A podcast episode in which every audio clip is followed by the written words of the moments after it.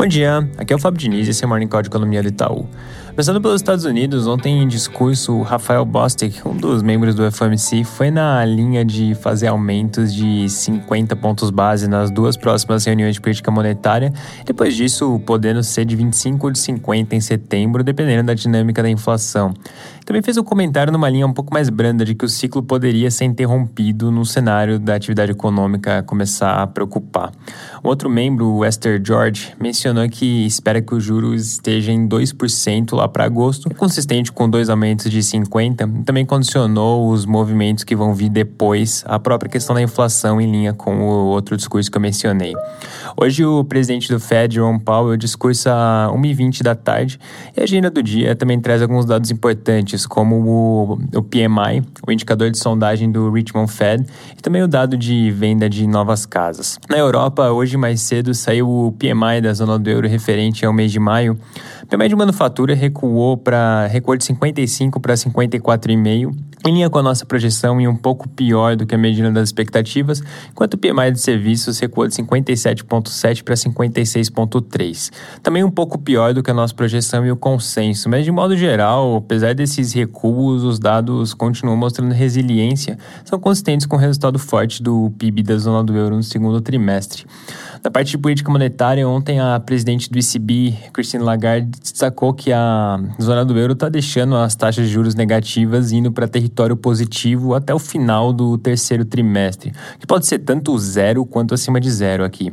Lembrando que os membros do ECB como um todo têm convergido para um aumento de 25 pontos base em julho, e a discussão tem gradativamente migrado para o número e o ritmo desses aumentos. Fechando a parte internacional com um comentário rápido de China, ontem eu tinha mencionado que casos casos em Pequim tinham acelerado para bem perto do patamar das centenas. E ontem esse número voltou a cair e agora é mais próximo da região que vinha rodando antes, ali nos 50.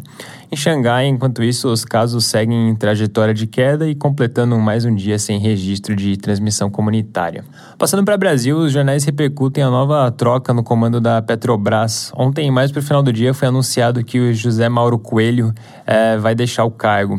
E o apontado para assumir a presidência agora é o Caio Paes de Andrade, que é secretário especial de desburocratização, que é uma das secretarias do Ministério da Economia.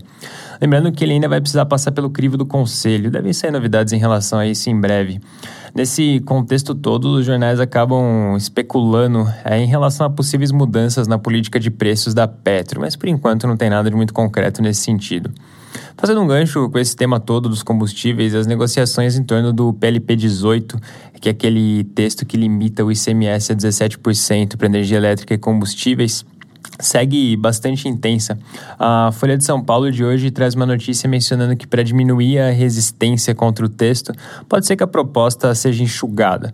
Lembrando que a ideia é que a Câmara vote hoje, é, entre hoje e amanhã, e a gente deve ter novidades sobre o andamento das discussões ao longo do dia, e amanhã a gente volta a falar sobre isso. Mudando de assunto, ontem o ex-governador de São Paulo, João Dória, anunciou a retirada da candidatura dele da corrida presidencial.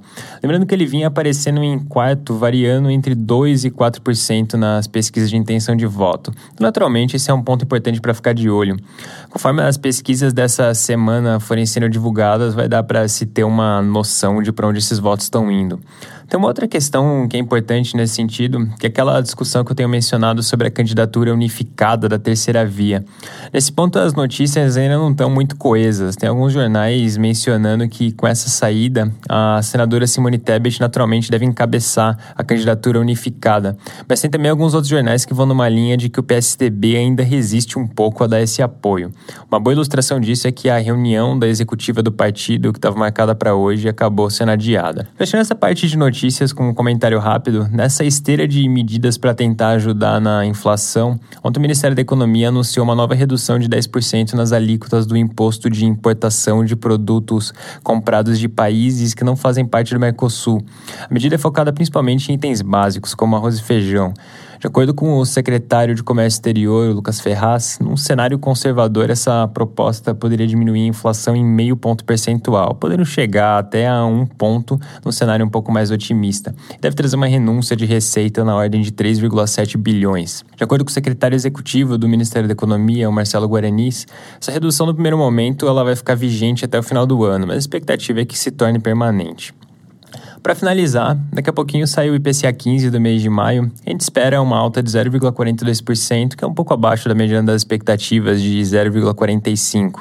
Com esse resultado, a variação anual deve ficar praticamente estável no nível de 12%. Essa variação mensal, de uma certa forma mais fraca do que a gente tem visto nos últimos meses, se deve principalmente à mudança na bandeira tarifária, que na metade de abril saiu da bandeira emergencial e agora foi para a bandeira verde. Suposto, outros itens itens administrados como o próprio, próprio combustível, que a gente sempre tem comentado, deve continuar vindo bem pressionado. Além disso, o núcleo da inflação deve continuar pressionado também, sem dar sinais de desaceleração nem na parte de serviços nem na parte de bens. É isso por hoje, um bom dia.